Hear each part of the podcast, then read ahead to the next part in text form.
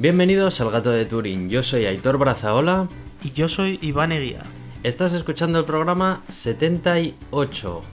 Hoy ha salido un día más tarde, pero aquí estamos, ¿verdad? Sí, y además va a ser un poquito más corto porque, bueno, eh, también los tiempos son los que, los que son.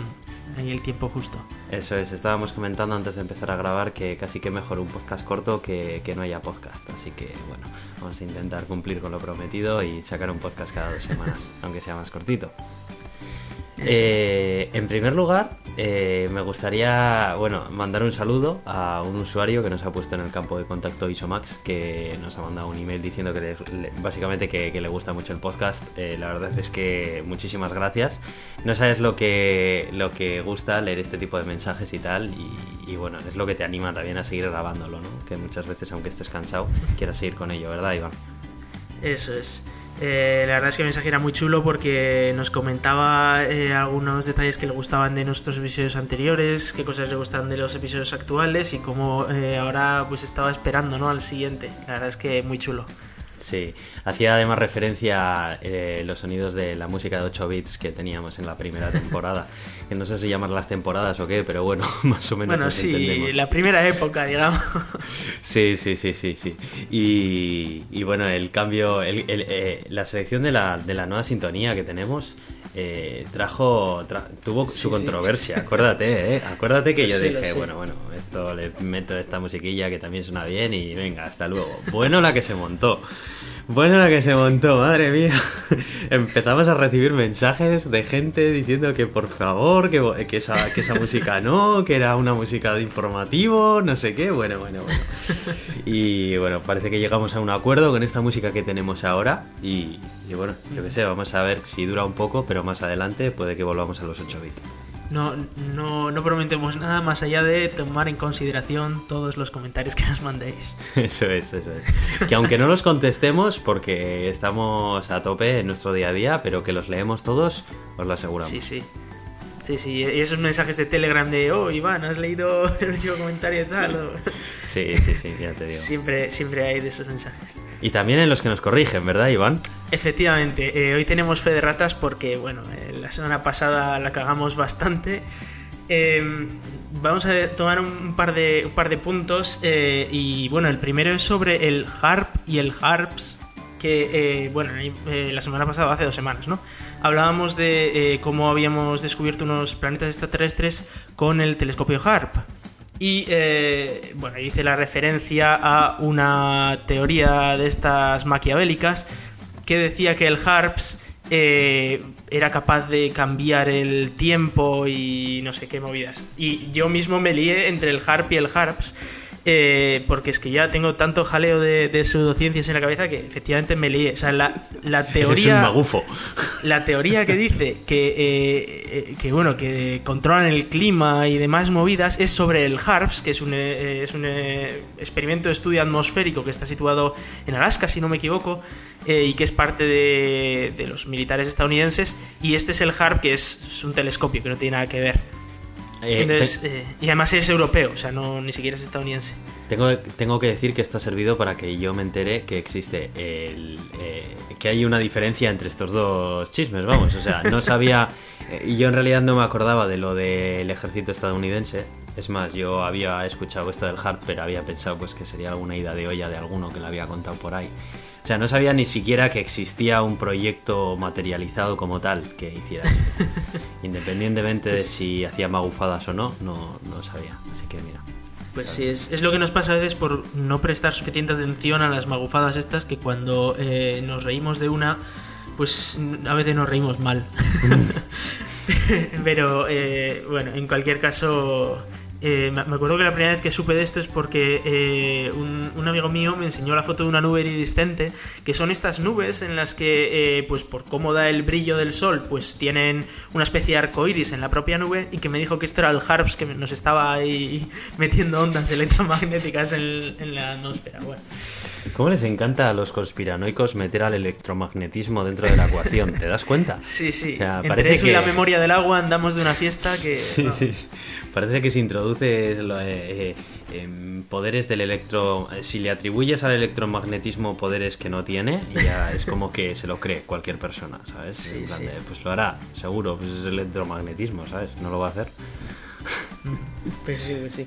En fin. Y luego, eh, otro detalle que quería comentar fue la, la polémica que surgió a cuenta de- del tema de la CIA, del espionaje de la CIA, y sobre todo fue una frase que yo dije, un poco desafortunada, la verdad, porque, eh, bueno, problemas del directo, eh, dije que, eh, bueno, básicamente di a entender que los terroristas de verdad, esa fue la, frase que dije, eran eh, las agencias gubernamentales que nos espiaban y tal. Y bueno, sí que es verdad que pues no fue una frase afortunada, obviamente, eh, porque, eh, bueno, no son los de verdad. Yo lo que me refería era que eran lo- los que tenían más poder. ¿eh? Sí, a ver, es una frase No. malinterpretable, pero No, no, y que está mal dicha, o sea, que, Sí, que no es sí. que sean los, los de los de otros, no es que no sean de verdad, los otros son muy de verdad también, o sea, sí, hemos claro, visto claro. que en estas dos semanas ha habido dos atentados, ¿no? Eh, obviamente eh, son, son de verdad, pero la capacidad que tienen unos y otros no son comparables, o sea, un terrorista, pues hemos visto que, que en Gran Bretaña mató a, a varios y luego ahora en San Petersburgo también ha matado, han matado a varios, no queda claro lo que ha pasado en San Petersburgo más allá de una bomba, pero... Eh, el tema, lo que quería aclarar es que, por ejemplo, o sea, un día después a lo de Londres, eh, el gobierno estadounidense mató a 150 civiles en, en un ataque. Entonces, no es comparable los ataques que hacen unos con los otros y, y bueno, que también hubo alguno que nos dijo que unos no mataban y que los otros sí. Hombre, eh, matan bastante más los, los de los que nosotros consideramos los buenos, los terroristas buenos, con los que nos, nos vienen a matar a nosotros, ¿no? Pero, pero bueno. Sí, eso es lo que, bueno, está, suele estar menos televisado. Sí, hombre, no ha salido ni en la tele, sí, aluciné, o sea, creo que leí como un artículo así en un periódico y, y no se había hablado, mientras que eh, si se leías en medios especializados era como lo más espectacular que había pasado en las últimas dos semanas en todo Siria, ¿no? Y, y claro, y veías ahí que en las noticias no salía más allá de, de, bueno, los ataques que tuvimos aquí en, nuestros propios países. Es, es una pena, pero eh, la frase, sin duda alguna, fue desafortunada porque eh, los terroristas que, que nos atacan a nosotros también, pues eh, también son terroristas. No, son, no es que sean de mentira, son de verdad y matan, tristemente.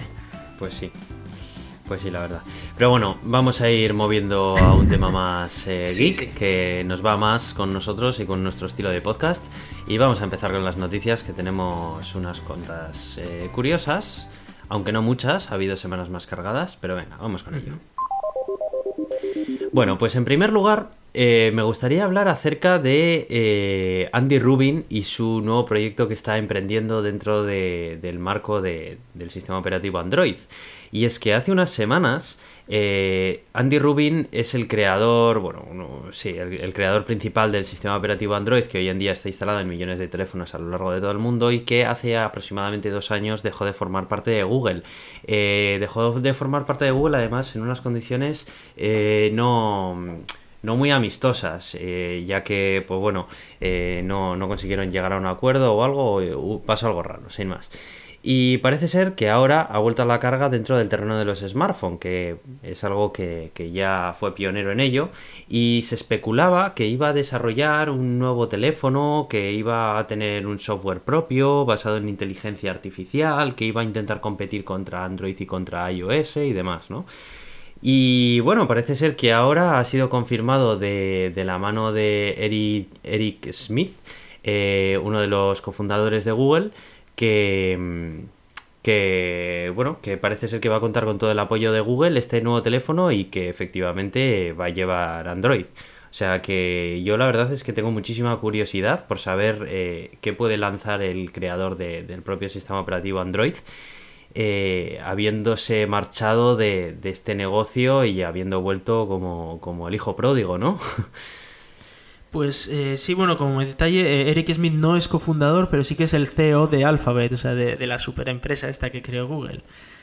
Eh, y, y bueno, y no solo eso, sino que Andy Rubin en, en Twitter puso una foto de ese terminal, ¿no? Que, eh, que va a salir. Lo que pasa es que es- una foto que es solo un trocito del móvil y no se ve muy claro, más allá de que parece que no tiene bordes de pantalla, que se ve que está usando Android, pero sin barra de notificaciones. No sé, es eh, una, una foto bastante curiosa. Ha llegado a publicar puede- foto, ¿eh? Yo pensaba que no. Sí, sí, sí. En el, en el mismo artículo que, que, bueno, que tenemos aquí puesto en el, en el blog, eh, podemos ver la foto de, de Andy Rubin, de hecho, en el que decía, ¿no? Que estoy realmente eh, entusiasmado con esto, ¿no? Y, y bueno, y se saca una foto con, con, un trocito del móvil porque no se deja ver más, pero... No, pero en, en esta foto que tenemos aquí no... no el, el, teléfono que tiene en la mano no, no es, vamos. En principio creo que sí que es, ¿eh? Por lo que han comentado sí que puede ser.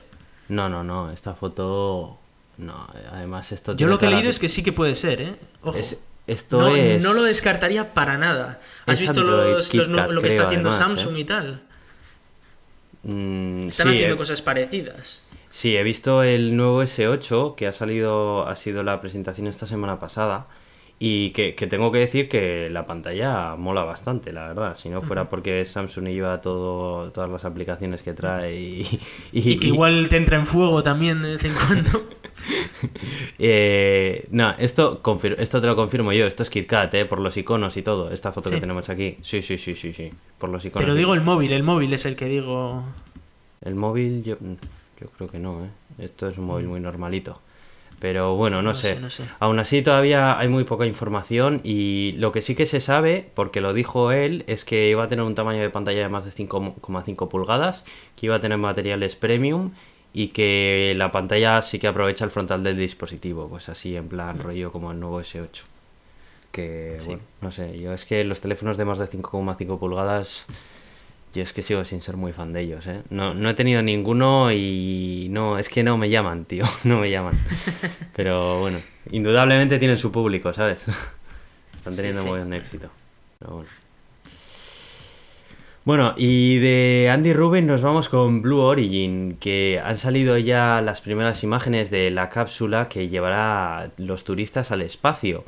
Y llama la atención los grandes ventanales que tiene, que yo cuando lo veo Hombre, aquí... Es para turistas. Sí, sí, pero es que eh, yo no sé qué tipo de implicaciones aerodinámicas o de seguridad puede tener unos ventanales tan, tan, tan grandes. Eh, Tú que tienes más conocimiento sobre el tema, unos ventanales tan grandes en una aeronave, eh, ¿no Bueno, pueden que- suponer un problema? No, hay que entender que esto es. se parece bastante más a un avión que a un cohete como tal, que a una cápsula espacial. Eh, ¿Por qué? Y es porque eh, no alcanza velocidad de escape, o sea, no alcanza suficiente velocidad esta cápsula como para suponer un problema de rozamiento, de lo que sea, con, con los cristales, que es por una de las mayores razones por la que los cristales en muchas naves son pequeñitos. Y es porque eh, tienen que estar en unas condiciones muy concretas para que no se derritan la reentrada, por ejemplo, cosas así. Eh, Blue Origin lo único que hace es los lanza hasta arriba, los deja 5 minutillos ahí en, en gravedad y ellos solo cae hacia abajo, pero sin alcanzar grandes velocidades. Con lo cual se pueden permitir estos enormes ventanales, aunque luego pregúntale a Musk sobre los ventanales de- del transporte a Marte, no sé. Ya. Pero eh, a mí lo que me parece bastante curioso es eh, la forma que han elegido, ¿no? Hay como un, un núcleo central en la que, pues a saber qué hay, y luego están todos rodeando, como todos los pasajeros rodeando ese, Latas de ese cerveza, núcleo Iván, central. te lo digo yo. Hay latas de cerveza.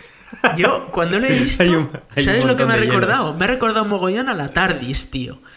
Una TARDIS con el núcleo central de la TARDIS en medio. A ver, igual es porque acabo de ver por segunda vez la final de la, de la novena o de la décima temporada de Doctor Who y estoy muy pirado, ¿eh? Pero es que me ha recordado mogollón. Es como, mira qué guay, si tiene hasta las lucecitas y todo. Solo le faltan unos botoncitos, tal. Pero, pero bueno, la verdad es que ti- tiene, tiene una pinta chula, a pesar de que, bueno, es, es una mera cápsula de diversión para turistas, que no es esto nada espacial o nada ahí súper loco. Pero ¿esto qué altura va, va, va a conseguir? O sea, Esto ¿tienen- alcanza unos 100 kilómetros de altura. Eh, podría llegar a alcanzar algo más, aunque no está muy claro, pero la idea es que alcance 100 kilómetros de altura para que básicamente tú te metas ahí dentro, llegues a los 100 kilómetros de altura, aterrices y digas, oh, ya he estado en el espacio. Vale, porque 100 kilómetros de altura es lo que se considera el espacio, que es una frontera totalmente falsa y todo eso. ¿eh? O sea, es que alguien dijo, ¿dónde, dónde lo ponemos? Pues en 100 kilómetros, a tomar por saco. ya Sí, ¿eh? está. No sabía. Entonces, claro, eh, a ver, obviamente es una zona en la que ya, eh, por ejemplo, los globos estratosféricos se quedan muchísimo más abajo, los más altos llegan hasta los 50 kilómetros, o sea, ni siquiera, ¿no? Y, y, en, cambio, eh, pues ya la estación espacial está a 400 kilómetros, que es cuatro veces más alto. Buah, esto pues lo que hacen es todo el hype, tío. Yo pensaba que esto. Claro, no, además ni siquiera entra en órbita, ¿eh? O sea, ni siquiera entra en órbita. Es simplemente sube hacia arriba y cuando llega arriba, pues a caer otra vez. Con lo cual, por eso consiguieron aterrizar antes el cohete y todo eso. O sea, porque no, no alcanza velocidad horizontal. Horizontalmente prácticamente no se mueve puede despegar y aterrizar en el mismo sitio porque no se mueve horizontalmente. Solo tiene que frenar la caída. A ver, que ojo, no le estamos quitando mérito a Blue Origin, ¿eh? que esto es muy complicado de hacer. estamos hablando de un tío que luego eh, se digna a vacilar a Elon Musk a través de Twitter. Bueno, también es verdad que, están, están ahora construyendo otros cohetes que sí que serían orbitales y es con lo que quiere el tío construir una base en la Luna y todos esos rollos. Pero todos esos están todavía en etapa de PowerPoint, menos algún motor que ya ha construido, pero eh, lo que tiene ahora mismo útil es esta, esta cápsula que, no es orbital. Pues bueno, eh, parece ser que va a presentar, aunque sea un, un, prototipo de. Bueno, una, una, maqueta realmente de esta, de esta cápsula. En, sí, a ver, la, tiene que poner en funcionamiento ya, porque tiene que empezar a, poner clientes ahí, si no, no le va a salir la, gracia. Del 3 al 6 de abril. De este, mm. Bueno, o sea, hoy, que estamos grabando. Hoy empieza el simposio hasta el día 6, así que bueno, parece ser que durante estos días saldrá un poco más de información acerca de qué va a ser esto y en qué se va a convertir. Sí, no obstante, eh, vamos, lo, que imagino que hará es eh, usarla a lo largo de este año.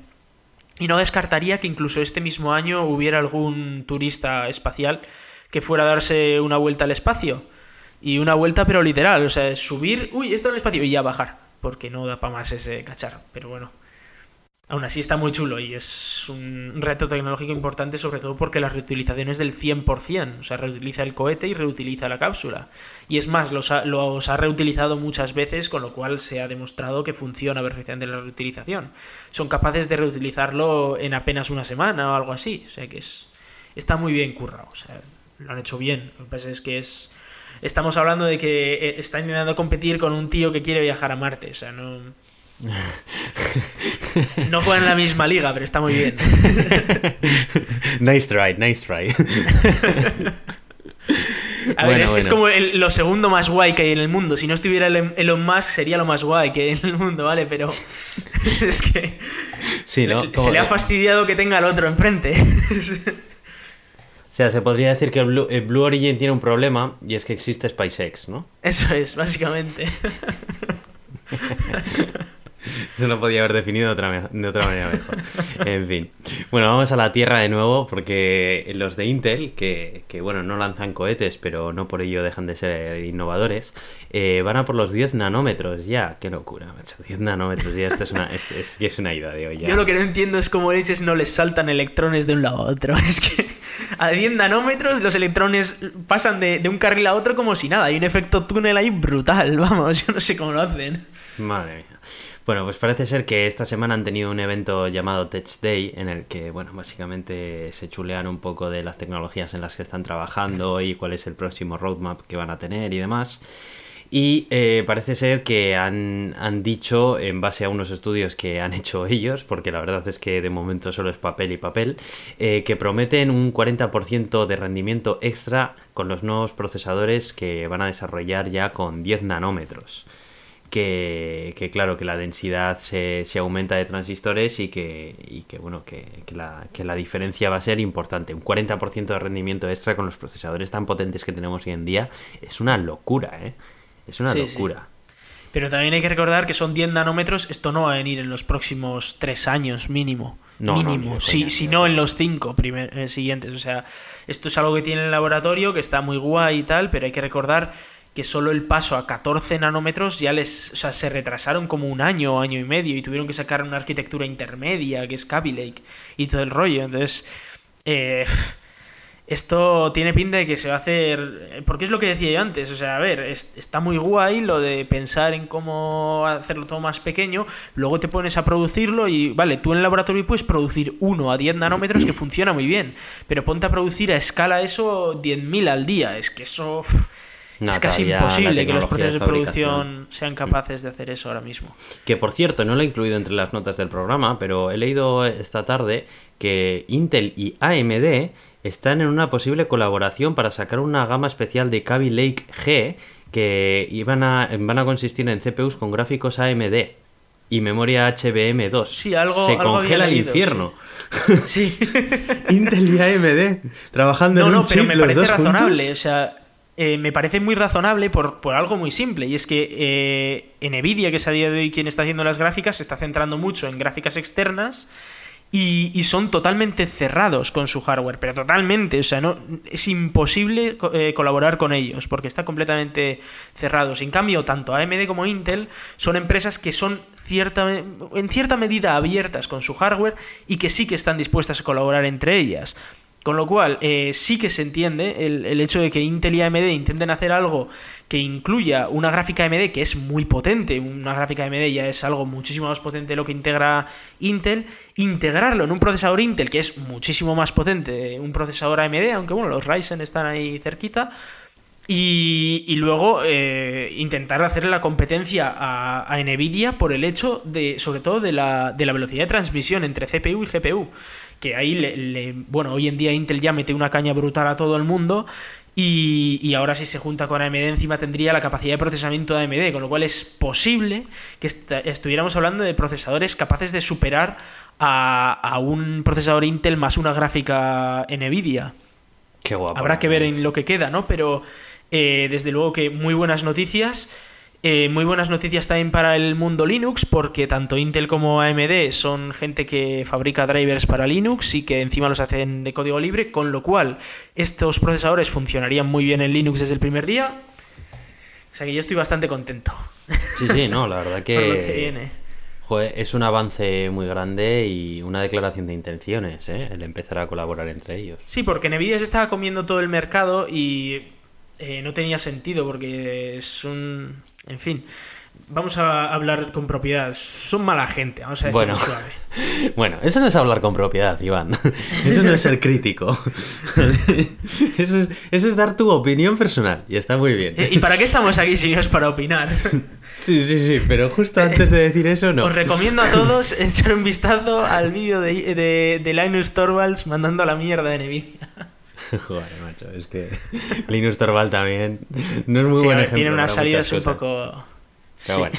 Pero tenía Sí, toda la puñetera razón, ¿eh? tú, Porque es inviable. O sea, a día de hoy, eh, todos los drivers de Nvidia que son públicos han sido hechos por ingeniería inversa. O sea, te puedes imaginar lo mal que tira eso. Y aún así, o sea, vas como, vas como a tirones y en Nvidia es imposible hacerles que, que publiquen nada de información. Son súper cerrados. Es lo que hay. Pues sí. ¿Qué me vienes a contar Vamos a hablar de- un poquito de, coches A eléctricos, a ver, sí. Eh, bueno, no sé si sabes que en España cada más o menos cada semana o así se abre un punto de recarga y, y de hecho, bueno, si lees los medios especializados es como, oh, se acaba de abrir un punto de recarga en Albacete y todo el mundo como, ¡buah, qué guay! Ya llega el coche eléctrico, ¿no? Y, y se acaba de abrir un punto de recarga en Bilbao y ¡buah! Ya llega el coche eléctrico.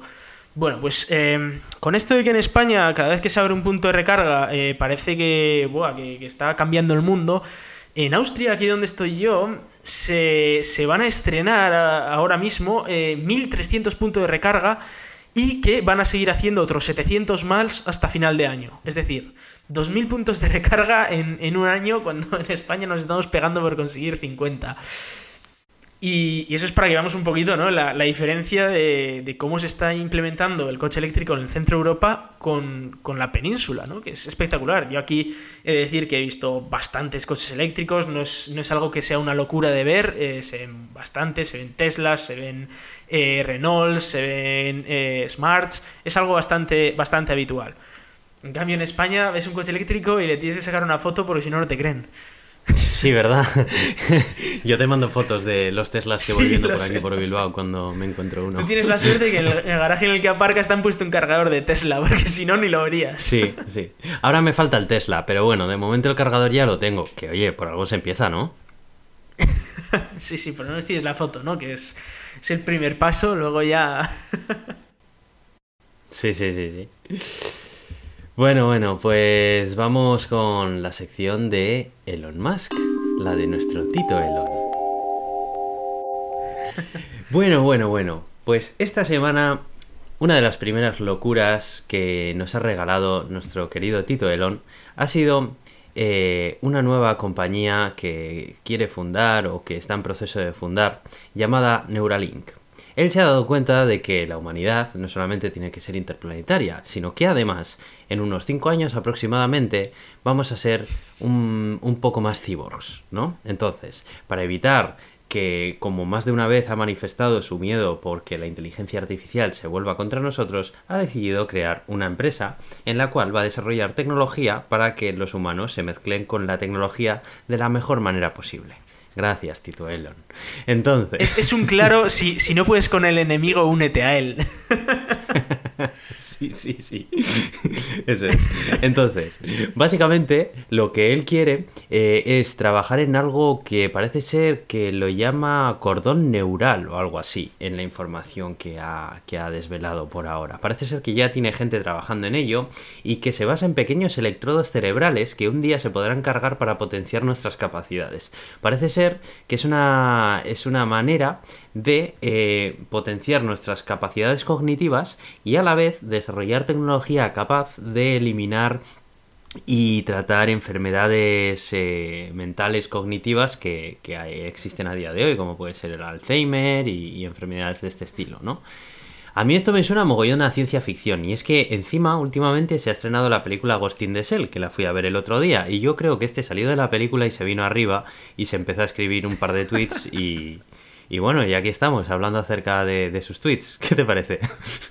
Sí, a ver, es que es lo que llevamos haciendo dos puñeteras semanas porque el tío escribe como 10 tweets al día. O sea, se han sabido mogollón de cosas o el tío ha dicho demasiadas barbaridades. Muchas no las mencionamos porque, en fin, está muy girado el hombre, pero eh, esta en concreto, sabiendo también que está por detrás OpenAI, que es la empresa esta que él montó pues para crear una inteligencia artificial que, que bueno, que acabará con la humanidad prácticamente. Eh, pues sabiendo que están esos y que está que el tío va a hacer una presentación el próximo mes, parece ser, explicando esa conexión, ¿no? entre la máquina y el cerebro, pues igual el tío tiene algo, no lo sé. Es que yo ya no sé qué pensar de este hombre, porque, a ver, el, tío dice, voy a aterrizar cohetes y todo el mundo este está loco. Y los aterriza. Voy a hacer un agujero, voy a hacer un túnel para pasarme del tráfico por el forro y bailo. Y, claro, todavía no lo ha hecho, pero. bueno, pero ya están, están en pruebas y ya, ya ha habido competiciones de pods y tal. Y, de hecho ha construido un túnel que es como de dos kilómetros, me parece, pero bueno, ya está haciendo pruebas. Y luego, eh, todas estas giradas parece que tienen alguna posibilidad. Siempre cuando las presenta son eh, técnicamente viables, siempre.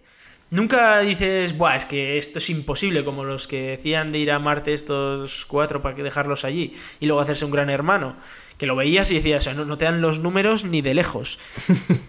Pero viene, viene Elon Musk, te hace los cálculos y te dice, mira, se puede hacer así. Y, efectivamente cuadran los números. Otra cosa es que lo consiga, ¿no? Porque nadie lo ha hecho antes, pero... Pero yo qué sé, es que no lo sé, con este hombre nunca se sabe. Yo es que es lo que te decía, que... Mm, lanza un, dice un montón de, de, cosas, muchas de ellas son tonterías, pero como no sabes cuál de todas ellas se está tomando en serio y realmente va, coge y después te la hace, pues es que al final eh, lo mejor es querértelas todas, porque dices, bueno, sí, a ver, hay que, hay que, leerlas todas, hay que estar pendiente de todas. Y vamos, eh, yo tengo su Twitter ya casi casi como, como una... Esto, como para predicciones del futuro y tal. O sea, no sé, eh, ya no sé qué, qué, nos podemos encontrar, porque la verdad es que suelta cada, cada una que, que tela. No sé si te acuerdas el mensaje que te mandé con el tema de las chemtrails y tal. O sea, a veces encima se descojona el tío de lo que dice. Joder. Es que... Eh, es que encima eh, tiene sentido del humor a la hora de, pues eso, todas las pseudociencias y, teorías conspiranoicas de estas, ¿eh? Encima. Sí, sí. a ver, el tío sabe mucho, ¿eh? ¿eh? Vamos, por eso, por eso hay que estar pendientes, porque no me queda nada claro lo que, lo que es capaz de hacer o no, y no sé si, si lo hará o no habrá que verlo y habrá que ver lo que presenta en un mes o algo más eh, sobre esta red neuronal que conecta cerebros con máquinas.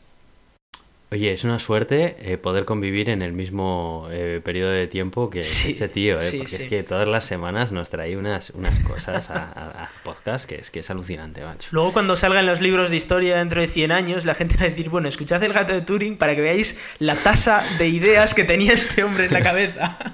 Sí, sí, sí. que, sí, que no es que digas que, Buah, es que tuvo 10 ideas en su vida y fueron muy buenas. No, no, no, es que tiene una idea cada dos semanas y algunas las lleva a cabo. Qué fuerte.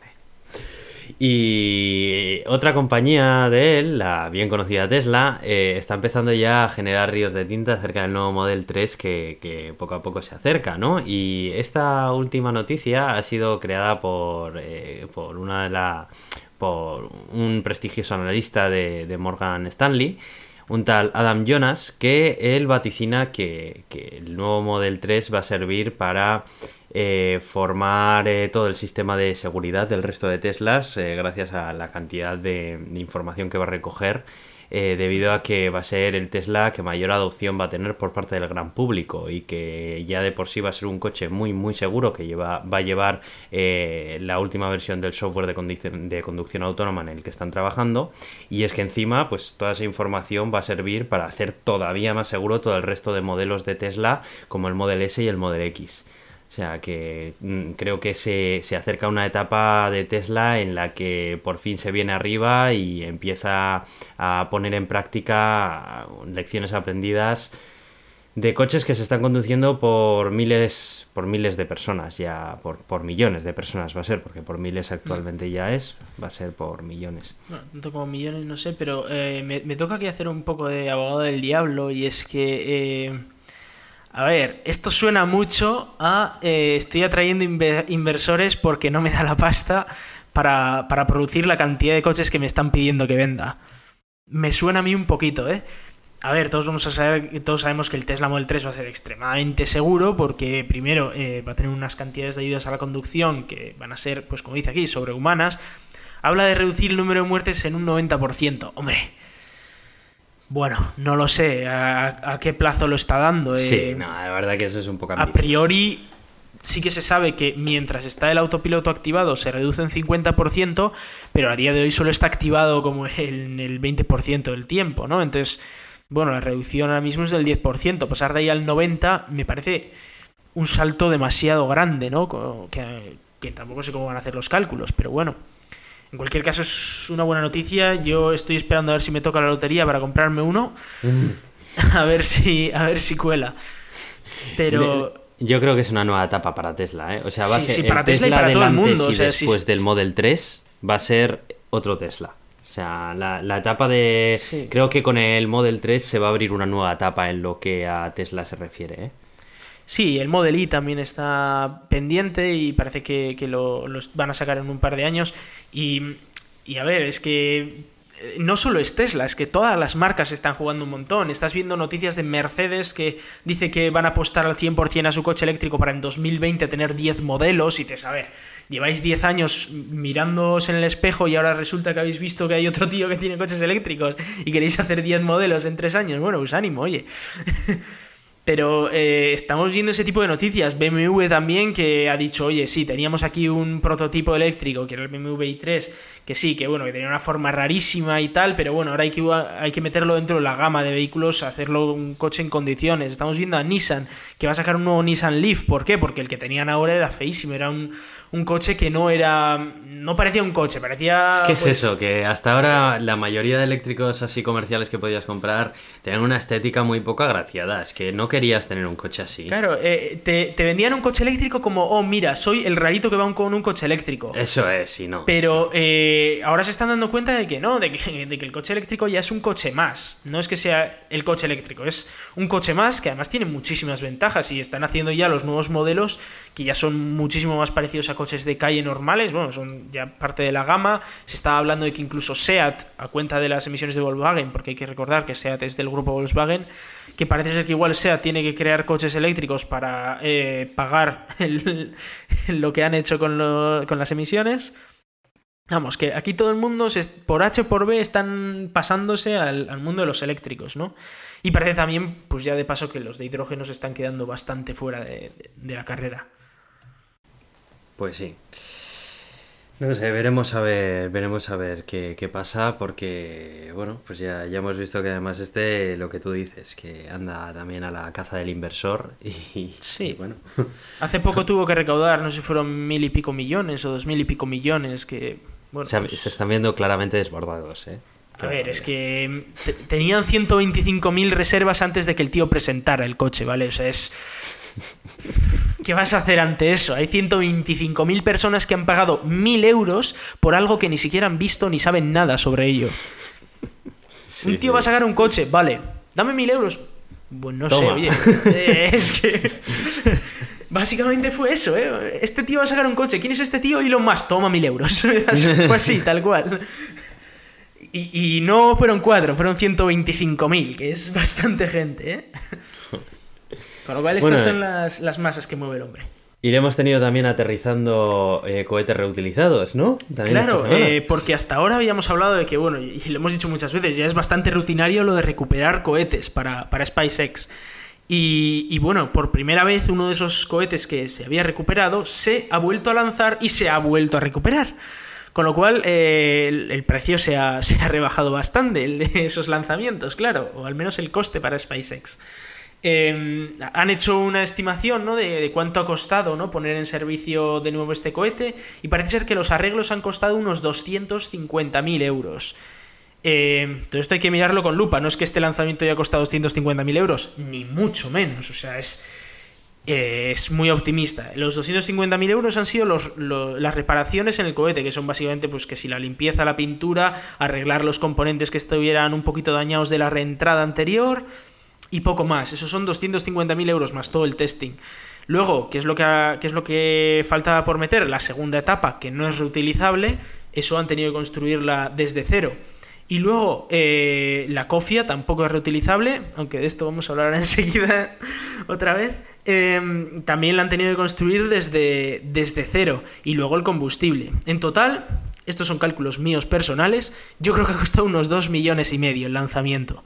Eh, comparado con los 40 que cuesta uno desde cero, es bastante barato, ¿no? Sí, sí, sí, sí. bastante, baratillo. bastante, eh, bastante. Es una reducción de, de casi 20 veces, más o menos. Eh, lo cual, pues hombre, pues para SpaceX se- se vuelve esto en, en un negocio de la leche. Ahora tienen que recuperar toda la inversión que han hecho en el cohete para que, pues, para que empiece a ser rentable, ¿no? Y, y luego empezar a, a lanzarlo. ¿Y qué es lo que hablaba yo de la cofia? Pues bueno, es que resulta que es que en este lanzamiento, bueno, aparte de lanzar un satélite al espacio, meterlo en órbita, aterrizar un cohete que ya había aterrizado antes y que lo habían vuelto a lanzar, pues además recuperaron la cofia del cohete. ¿Qué es la cofia? La cofia es esa, esa envoltura aerodinámica que se pone alrededor del satélite que vas a lanzar para que el aire pues no, no lo rompa y que, que no suponga un freno importante ¿no? a, a la hora del despegue. Se, son dos piezas que están eh, pegadas por, por un sistema neumático y que una vez llegado al espacio, como ya no hay aire, se separan las dos piezas y la cofia cae y se quema en la atmósfera. O eso era hasta ahora.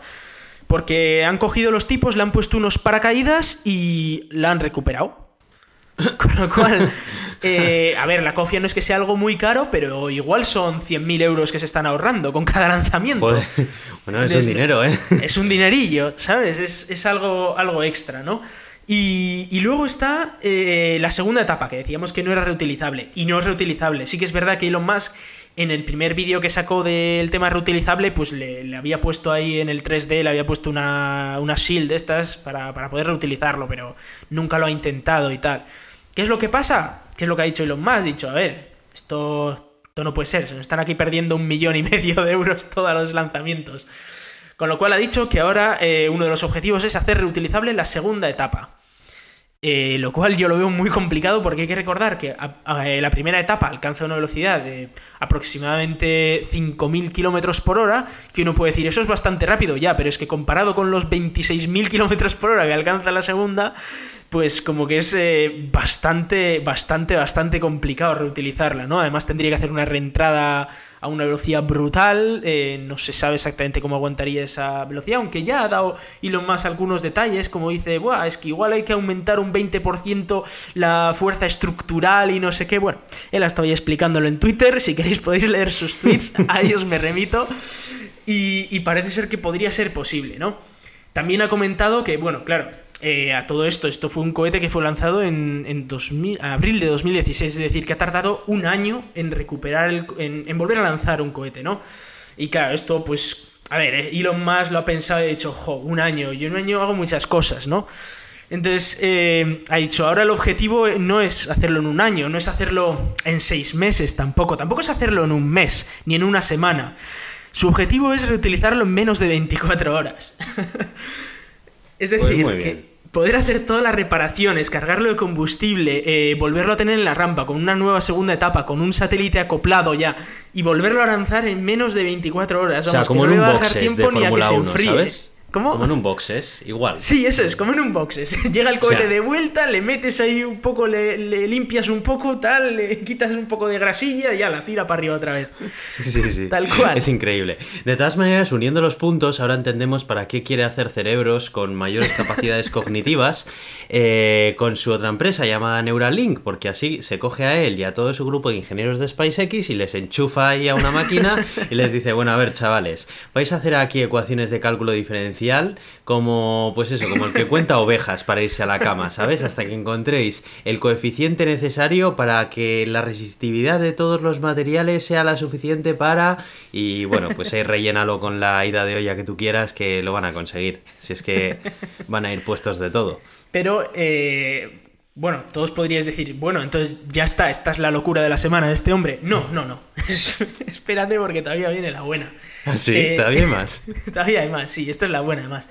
Eh, bueno, como, como sabéis, eh, bueno, eh, la idea es que lance el nuevo cohete, el Falcon Heavy, eh, pues más o menos en septiembre, así calculo yo que lo va a lanzar.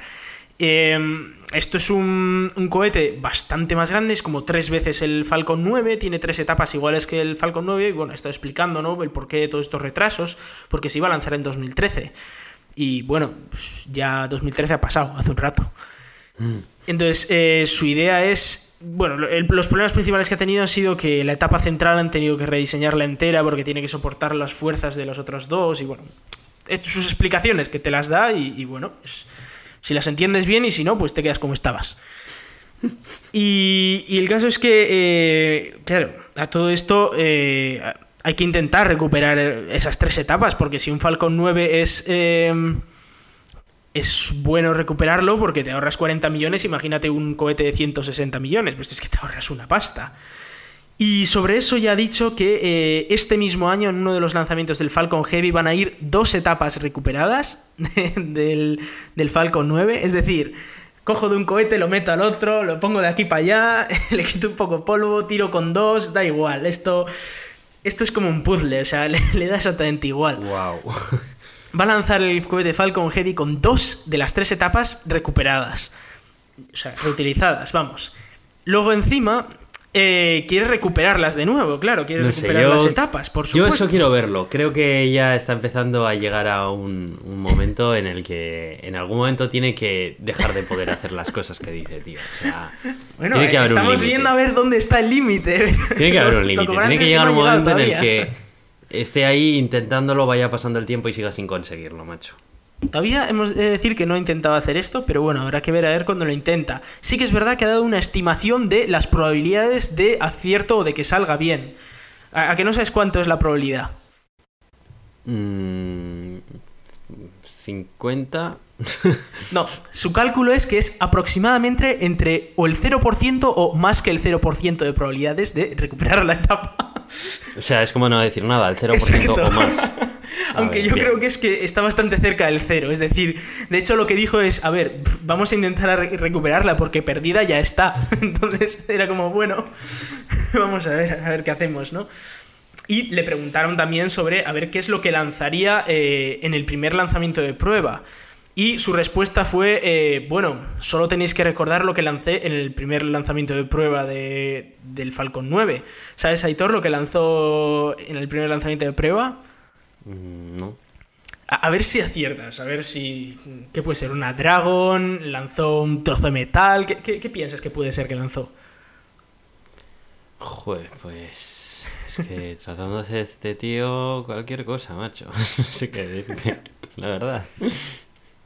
Bueno, pues eh, eh, resulta que lanzó una gran bola de queso de dos toneladas No lo puedo creer. que se fundió en la atmósfera en la reentrada, efectivamente.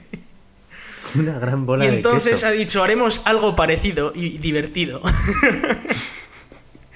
Este tío se lo pasa bien mandando cohetes. o sea, tú imagínate, eh, Aitor, que tú dices, buah, buah, me he gastado como 2.000 millones de euros de los inversores, ya solo en la construcción me, co- me ha costado 40 millones de euros, uf, ¿qué meto dentro? ¿Y si meto una bola de queso gigante y hago queso fundido en el espacio? Esa es la, la mente de este hombre, es así de, de retorcida. En fin. En fin. Bueno, vamos a ir cerrando este episodio, que es más corto de lo habitual, pero, pero bueno, mm, por lo menos lo tenemos y ha estado bien la charla. Y vamos a recordar los sitios por donde nos podéis escuchar. En primer lugar, nos podéis escuchar en Euska Digital los jueves a las 7 de la tarde y repetición el domingo a la misma hora. Y ya empiezo a tenerlo ensayado y todo esto. ¿te Sí, sí. cuenta, no? Ya te sale by default. Sí, sí, sí. En Radio Podcastellano, a la hora que salgamos, y esto es nuevo, y hay veces que me equivoco todavía, eh, nos podéis escuchar también en Escenio, la nueva red en la que estamos participando. Nos podéis mandar también un email en elgatodeturin.gmail.com y contactarnos a través de Twitter en arroba el gato de Turing o en nuestra página de Facebook. Nos podéis escuchar también en iTunes y en iVoox. Agradecemos que nos pongáis vuestra valoración para que así podamos salir entre los podcasts más escuchados. Yo soy Aitor, arroba cronosnhz en Twitter. Y yo soy Iván, muchas gracias y hasta dentro de un par de semanas. Adiós.